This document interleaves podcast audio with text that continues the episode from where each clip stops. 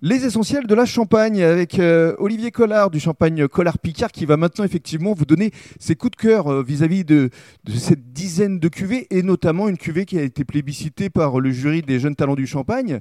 C'était en 2019.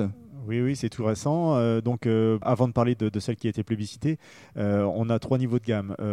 les classiques BSA, donc brut sans année, avec qui sont des pinots noirs, donc une version blanche, une version rosée. mais on est surtout, nous, renommés pour la gamme intermédiaire nommée Prestige, notamment à l'intérieur plusieurs cuvées. La cuvée Prestige, qui est la cuvée la plus vendue de chez nous, qui, est une cuvée signature, qui reflète vraiment l'exploitation, puisqu'elle est faite à 50% de chardonnay de la Côte des Blancs et 50% euh, de raisin noir de la veille de la Marne. Donc c'est vraiment la signature de la maison. Euh, on a également euh, la spécificité qui est une cuvée 100% meunier qui s'appelle Racine. et son pendant Côte des Blancs avec un, 100% chardonnay qui s'appelle Don Picard, Grand Cru. Mhm. Puis ensuite, on va vers des millésimes et des cuvées d'exception.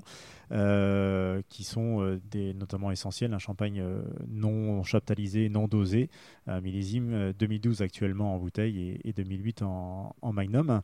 Et puis on va bientôt sortir la cuvée Archive, qui est Archive 2012, qui, qui fait suite à la, au millésime 2002.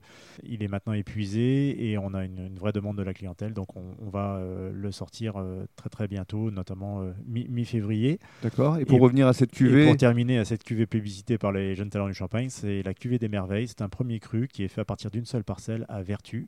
Donc c'est un rosé de saignée. C'est une méthode qui est quand même beaucoup plus euh, rare en Champagne pour faire du rosé, euh, contrairement à, ce qu'on trouve plus couramment, qui est le rosé d'assemblage. Mmh.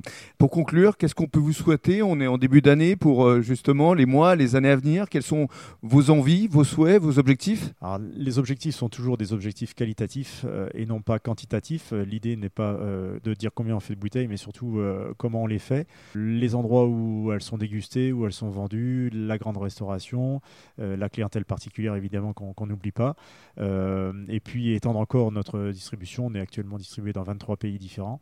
Euh, l'idée est d'encore euh, étendre cette distribution pour qu'un maximum de gens puissent déguster nos champagnes, avoir accès à nos champagnes sans pour autant avoir des volumes de vente vraiment supérieurs. Et puis on espère qu'au beau jour, les touristes viendront en masse ici déguster vos champagnes sur cette merveilleuse avenue de Champagne. Oui, évidemment, le retour des touristes est vivement attendu.